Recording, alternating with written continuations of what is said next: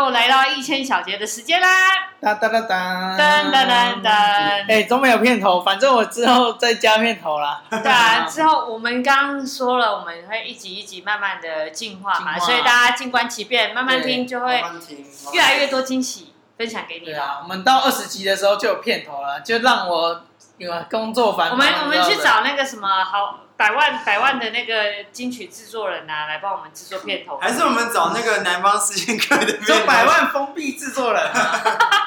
南方四剑客，南方四贱客唱的那个可以吗？Anyway，反正反正我们开放啦。如果说金曲制作人觉得我们这片头很适合你，跟你啊、呃，可能我们的理念跟你很相符的话，欢迎来投稿帮我们做。不然我知道了，不然我知道，就是让大家让让让大家投稿留言，就是。如果你们觉得你们的片头声音很屌的，要给我们用，哦、那你们就直接寄到我们信箱。我再叫我叫博婷把信箱打在下面，他直接寄来。对，欢迎大家，欢迎大家。我们三我们三个选，我们三个选，然后我们觉得你够有趣，或是够荒荒谬的，我们就就用。反正我们没有够屌就来。然后会邀请你到节目来分享分享你的音乐，对你的音乐，直接帮你录一集。对，可以可以可以，很棒。然后还是要在录之前先讲，就是有听的，我这边会送十包绿挂啊。如果你有办法找到我们三个，我就送。阿国又在放福利了。对，哇，这几集。但是你要你要说出你找到我们三个的谁，啊能找得到，然后来到蓝色咖啡馆，我就送你。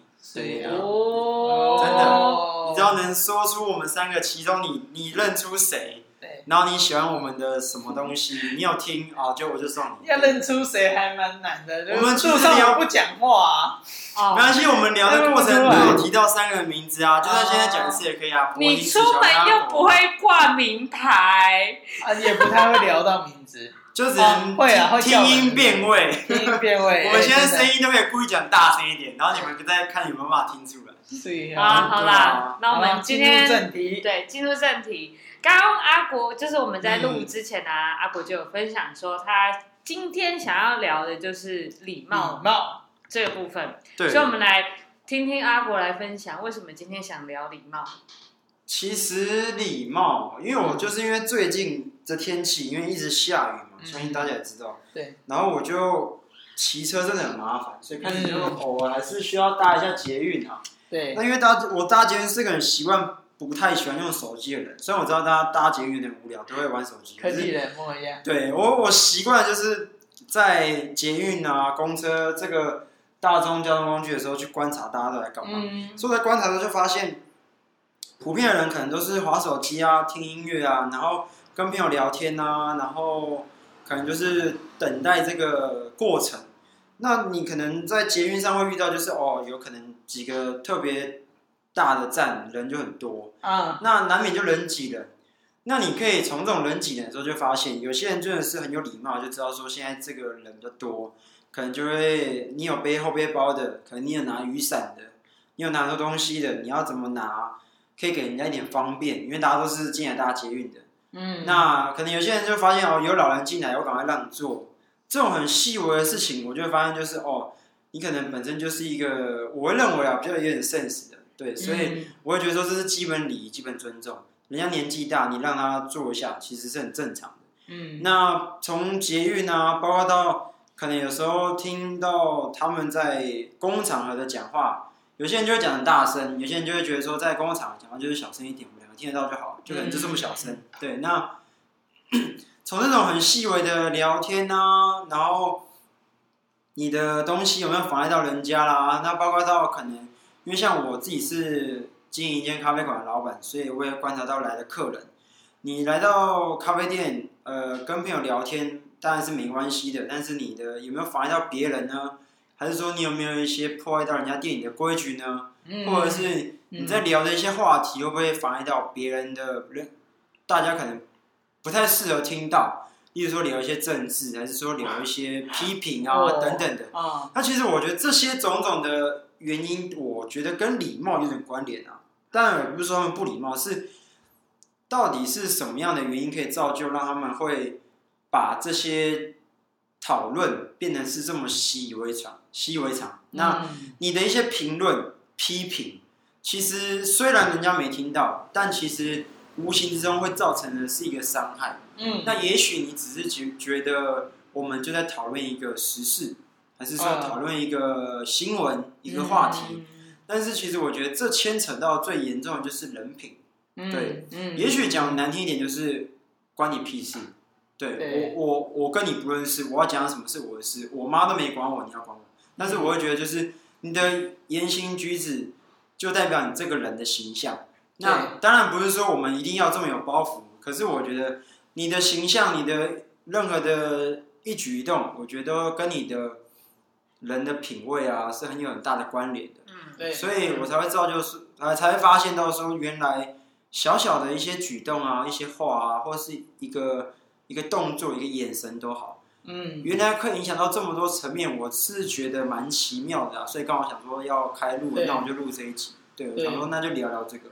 就不知道子乔跟博婷有没有会有这种感受，嗯，是因为真的是不知道说想太多呢，还是大家真的是把这个变成是个常态？对，对啊，我不知道你们有没有。我觉我觉得这个跟我刚才有提，就是原本原先我们在定今天的主题，我讲到的复杂性是比较跟我想讲的有点类似。嗯，因为他这个就是呃，很多人就是其实他就是想自己想怎么样就怎么样，那是因为他所在的这个环境。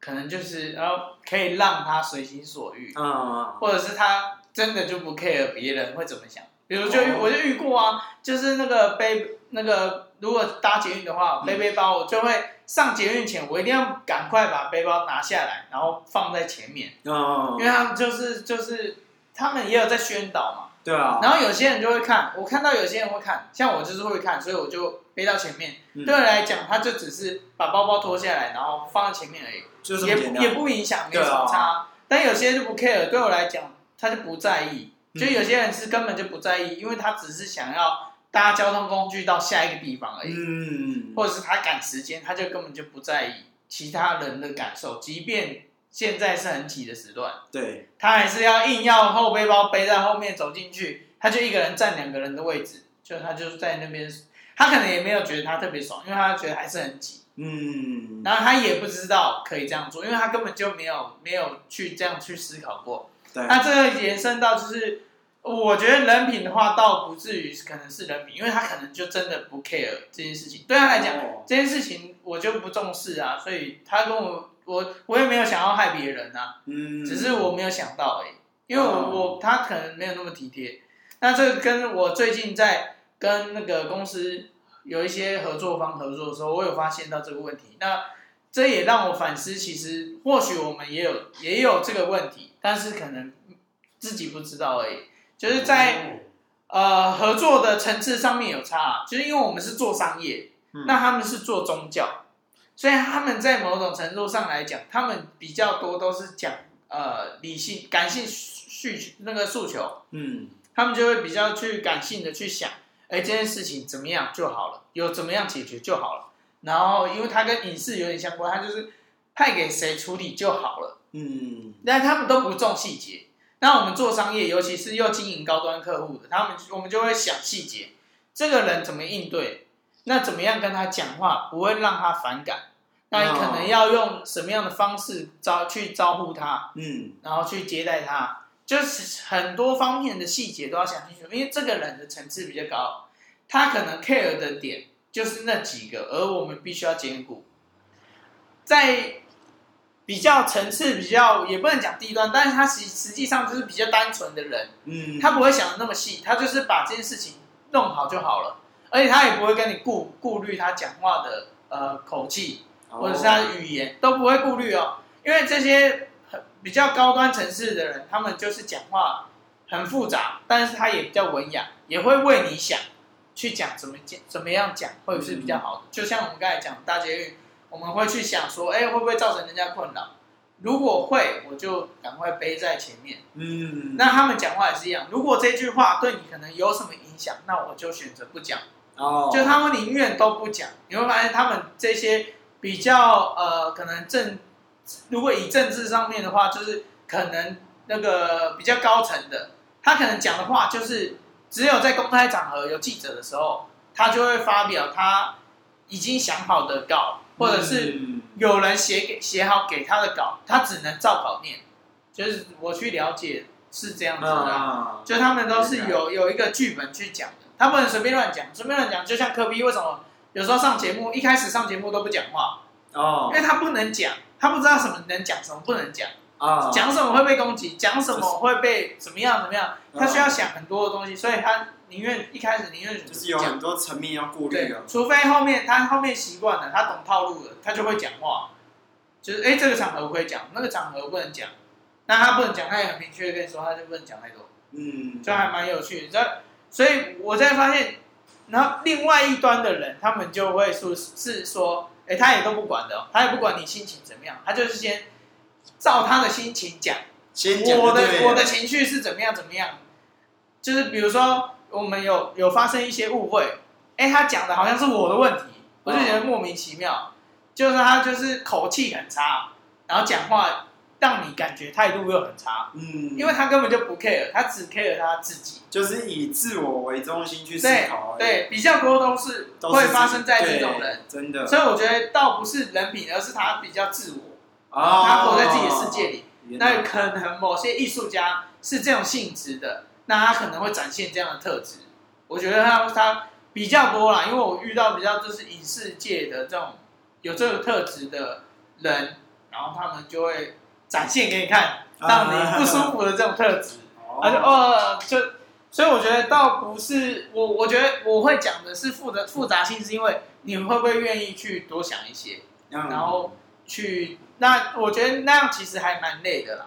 其实如果以以生活来讲，一定是越简单越好。我们就多想回到像小孩子一样，就是童言童语，对。你直来直往，我觉得这个跟文化也有关系，因为亚洲文化就是就是一定要这样子，就是要拐弯抹角。对，没有，都叫是搓面团，你知道吗？就跟搓麻将一样，你讲话要先搓两下啊，嘿，糊糊的给人家，你等人家也不知道你在讲什么，但是你就会觉得人家知道你意思。但我知道美国不太一样，美国就是直接我要要讲什么就讲什么，要讲什么就讲什么，这种其实在。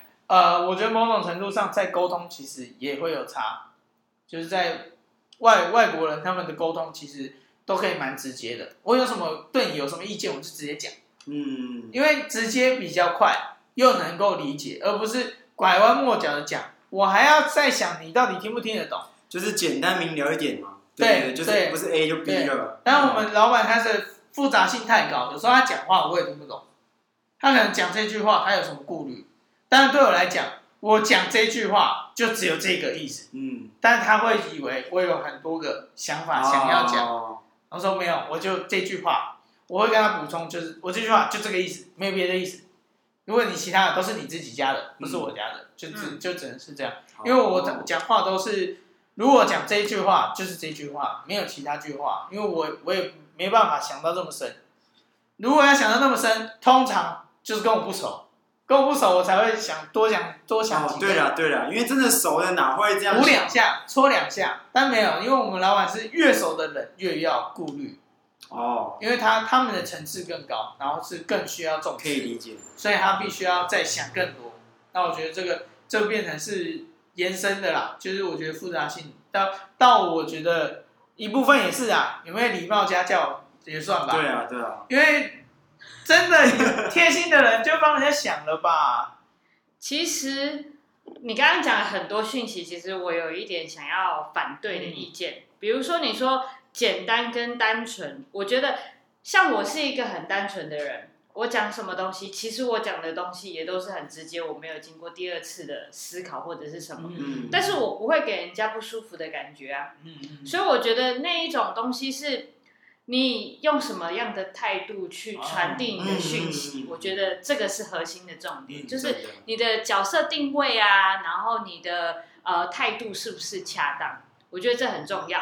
那就不会变成是，如果说你今天，这我觉得我跟我们之前讨论到的有点像，就是你今天在说这个话的时候，你是带着情绪，还是你是用什么样子的态度？对，就会不一样。像我的，像我是一个非常单纯的人，我也不是一个复杂的人，所以对于刚刚博婷在说，就是很复杂的人是比较有礼貌，我是有一点点不是这么的认同，因为我是一个很简单，嗯、但是我有礼貌的人。OK，对，所以我会觉得说，其实有没有礼貌跟简单复杂是一个，应该是说简单跟复杂不没有对起来、啊。对对对，它不是它不是配对的。哦，对，因为我跟你讲，我会这样讲，是因为我直接有一个对对标对象，它就是一简单，嗯、二不礼貌，嗯、所以我在讲的时候，哦、我会想着那个人去想。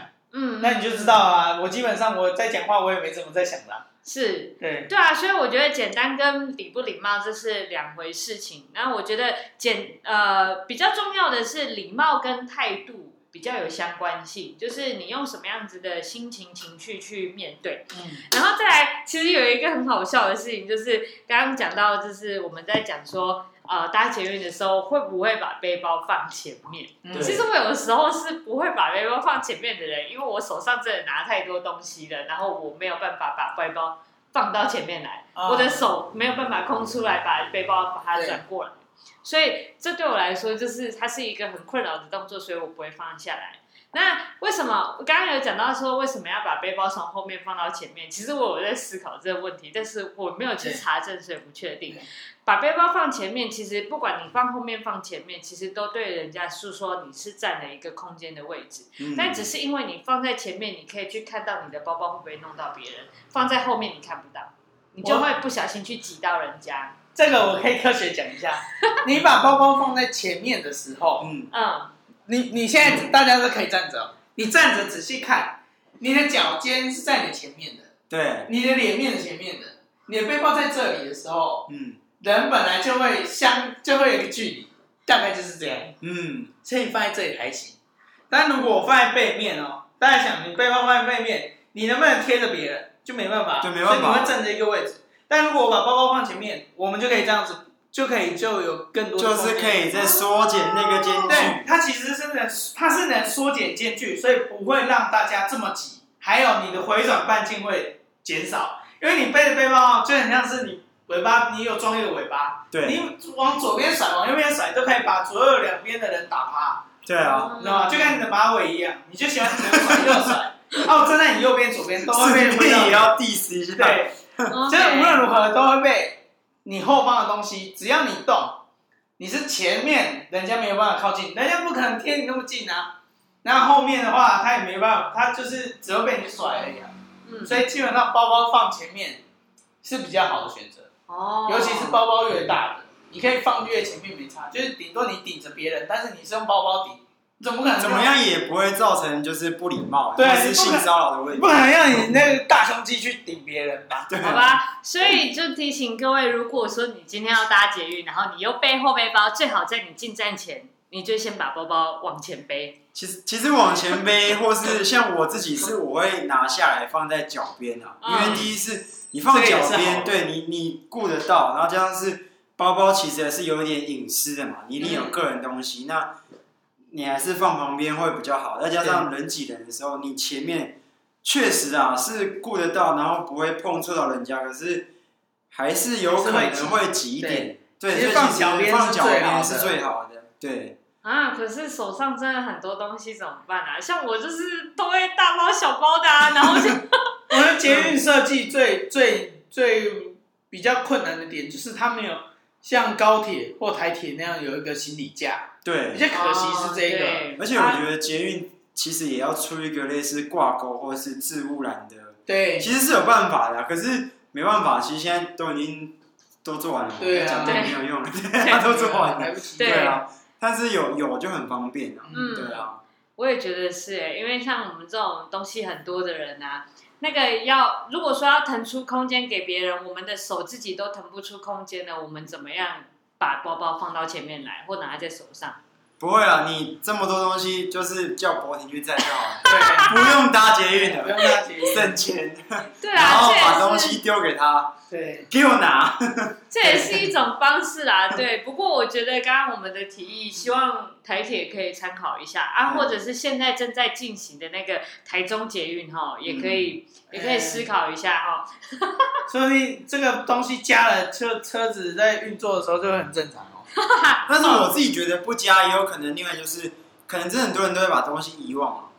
这也有可能。那其实他有可能多困扰。对啊，那其实你还是会造造成了那些工作人员的困扰。其实某方面来讲，捷运因为真的是让人家快进快出的，它真的不适合像台铁那样子，的道理，这么长的行。而且连台铁这样子都大家都很常在丢三落四的，所以其实。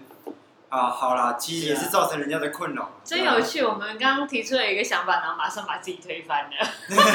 正常的，很正常，很正常。OK，所以这就是我近期感受到的，因为我就觉得，哦，应该说像像有一些很直接性的，我就会觉得，就是你怎么可以这么的没有为别人想？例如说像进捷运站或搭公车，下雨天你一定会拿雨伞。我会觉得你把雨伞收好，第一是你不会造成地板的湿滑，第二是你也不会攻击到人家，因为其实危呃雨雨伞是有点危险的。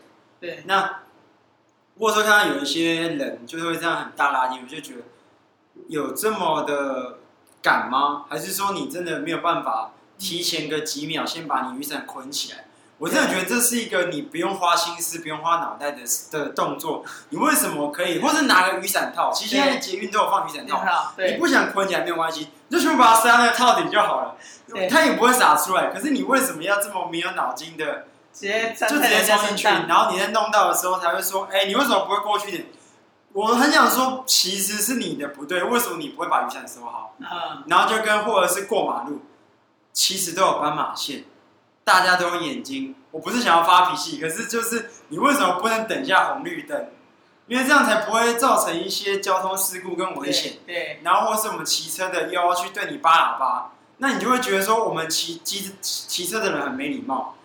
到底是谁没有礼貌？我觉得我其实想要帮这些人讲话一下，可是好了，没有办法，就是大家都这样子，那我也不知道说什么。对。对啊。我刚刚超有感的是，哦，我突然一下子。一下子忘记雨伞吗？不是，我是觉得说，其实礼貌跟尊重很对，应该是同连在一起的。然后我觉得是说，我们现在既然制定了，比如说刚刚说到的交通规则啊什么的，其实很多人都啊。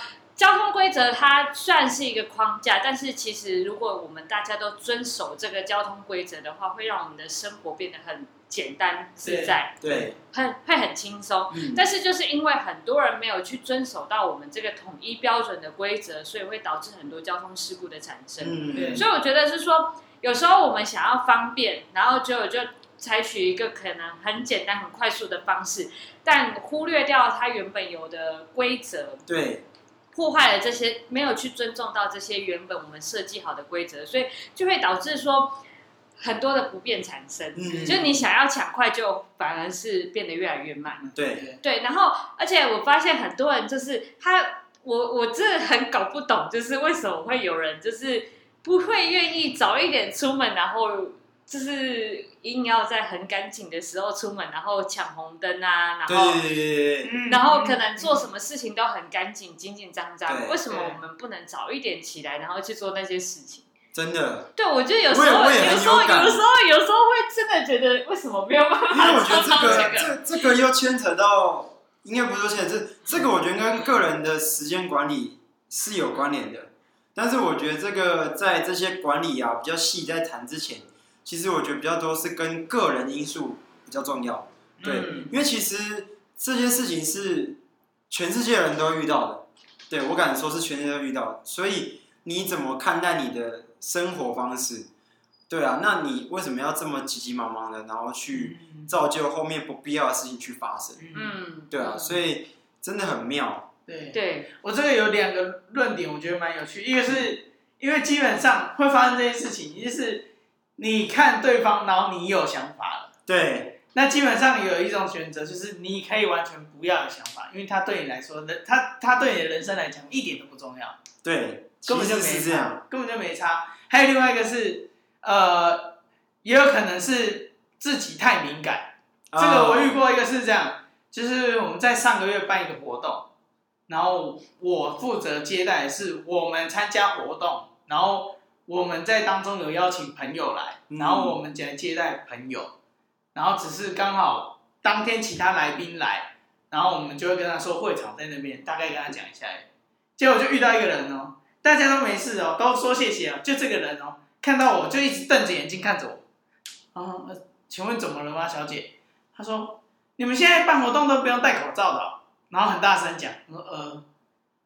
没有没有，我没有戴口罩，我就回答我没有戴口罩，因为我不是主我不是主办单位的人，嗯，我就跟他说我没有戴口罩，嗯，然后他就直接走掉了，然后我，这是这是什么情况？嗯，就是你不太能理解，就是因为我在等等我们该我本来该接待我们公司邀请来的贵宾，对对对，就跟他没关系，对，但他就会这样问，然后想哇，他因为他他就是那种太敏感的人，啊、嗯，他就是很 care，你怎么没戴口罩？嗯。就这一件事情，他就会哇，没办法。啊、这个我蛮有蛮蛮能认同的，因为我觉得真的有些人是过于敏感，而不是真的能针对我们要讨论的事情去做基本的分析跟评论。对他，他就是会过度浮夸。他是我觉得他那一种，对对对对，他那一种敏感是有点负面的敏感。对对对，他不是很。我因为我们上一集也是在讲到提升我们自己的敏锐度，他那一种敏感度跟我们现在在讲的敏感度是完全不一样的。不一样，不一样。因为有些人的敏感是那种你一触碰到他，然后他就会很生气的那一种，他就会反弹的那一种。对对，但我们刚刚说的不是这样，所以大家不要搞混。对对对对。对，但我觉得就是这种敏感，这种敏感就是。可能是他自己对，对啊，他的界限啊，他的界限是非常的有，就是他对给自己设定很多。规则在他的身上，所以他会想要把他他自己的真的应该是说，我觉得他回到我们刚刚的交通规则一样，就是他可能设定了很多交通规则，他觉得他希望是说，大家如果能遵守这个规则的话，可以变得更好。但是他的规则不是一般人都可以理解的那种，所以他有点还是以自我为中心去定这些规则。对，是因为我会对柏霖刚刚讲有感，就是。因为我为什么我前面会提到说这个跟人品会不会有关联？原因是因为就像我因为自己做做咖啡店，然后有时候就会看到就是来的客人可能他不小心带来外食，但是有些人就是他知道哦，其实基本上不能用外食，他也很有礼貌性问，就是我或者是我出去吃，或是我就放包包不要吃，他会有个询问，我觉得很有礼貌，所以基本上我都会跟他说。没有关系，你真的味道没有很重，我同意让你吃，因为我觉得你有做到尊重。嗯，但我觉得很多人就是跟刚刚柏霖讲一样，过度敏感，就是像最近遇到很多都是来谈谈谈业务的，谈事情的。好，那你一定是找了你的客户来到我的咖啡馆谈事情。那站在业务的角度，一定是哦，因为我今天终于约到一个要谈 case 的人了，我当然是希望成交，所以他就来。因就是基本的消费，他会觉得该有的尊重都会给我，有点咖啡的，然后可能还会点个吃的，都该有的有。那来的人可能他觉得说，哦，就是谈我们的这个业务在哪里，他不重，他不在乎，那就说哦，约咖啡馆哦，好啊。可是他可能没有人想喝咖啡，嗯，对，那那他可能又会觉得说，我也没有呃，可能就是我想要吃东西，可是刚好这间咖啡馆提供的吃的我不喜欢，嗯，对。那我觉得在在你。第一点，你就先不尊重店家了，因为你可以先问业务，你们要么就是约好在咖啡馆、在餐厅，还是说在一个招待所，在哪怕是一个公共场合都可以。那可是你今天这样来了，那第一是对店家不尊重，第二是那很多人就是会那种走了。基本上我们都是一定会希望，就是我们欢迎你们来，那也希望得到一点反馈，那我们都会说哦。咖啡好不好喝？那就是你走，明天说就是谢谢，因为感谢你来。对，很多人就是会转头就走。嗯，我瞬间就是怀疑的是你人品真的有问题。嗯，因为我觉得你今天真的是呃，觉得我不好喝也没关系，或是你不想来喝也没关系。你回一句谢谢，我觉得也没有关系。对，就哪怕是你敷衍我，所以我顿时会反应就是，真的是跟人品有关，有有有关联的。因为我们去吃饭，有时候我会觉得。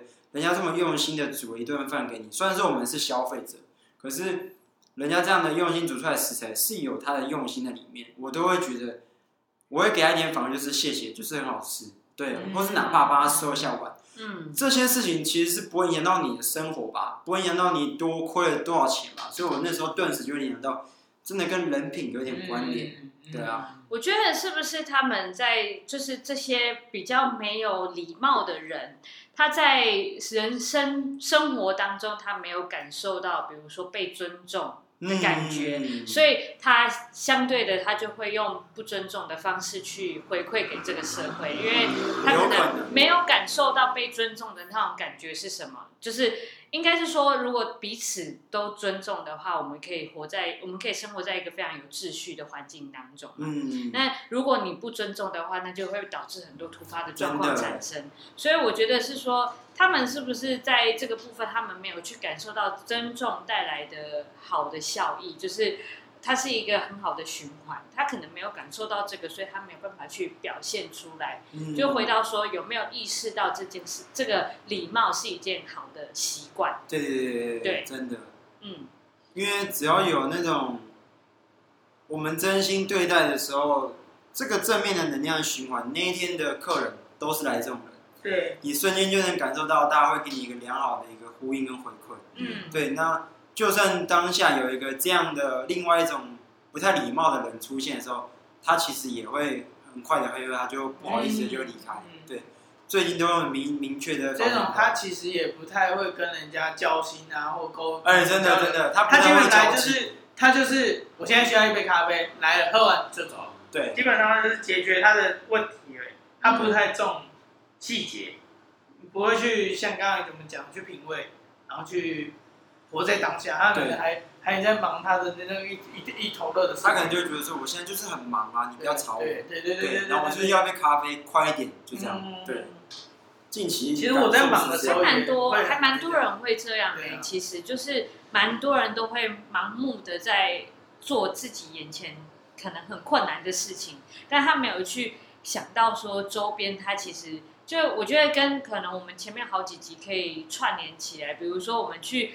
在很专注在做事情的时候，你没有去，你忽略掉你身边的人，其实有很多的资源是你可以去利用，嗯、可以帮助到你的。对，然后就会因为这样子，就是你对人家的不尊重，其实会导致你的资源变得很少。嗯，我觉得这是还蛮重要的一件事情，就是礼貌啊，这个东西，其实它跟家教有点相关呢、欸，就是其实这都是从家庭教育展开的，因为就是小时候爸爸妈妈如果有教说，哎。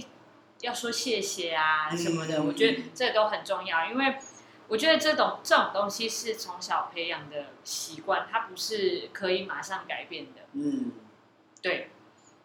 而且我会觉得会比较有有敏感，原因是因为现在是后疫情的时代，所以基本上大家是很珍惜人跟人之间的感情的联系跟互动。嗯、那这些人居然在这个环境下，这个我们目前遇到的情况。还会这么的不尊重人，所以有让我稍微留意了一下他们的言行举止，所以我会觉得说，到底是什么原因可以让他们已经这个样子？讲白了，我们能不能出国都不知道，我们能不能活过几年都不知道，因为疫情我们也看不到，病毒我们看不到，所以到底怎么样，根本没有人可以想到后面的台湾会遇到什么样的状况，所以他们还会选择这样这么封闭、这么反弹的时候，会让我会想要更了解他们，不会怪他们啊，只是会觉得他们这样。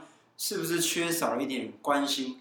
我觉得突然想到，是不是因为就是三 C 产品的发达，就是大家太仰赖的是线上的互动，嗯、所以呃，比如说我在说谢谢的时候，可能我没有办法看到对方的表情，所以我会觉得这个谢谢是不重要的哦。那那就有可能去忽略掉这样子的礼貌，我觉得这也有可能是会产生的。确实，确实，像我的谢谢都是用贴图啊。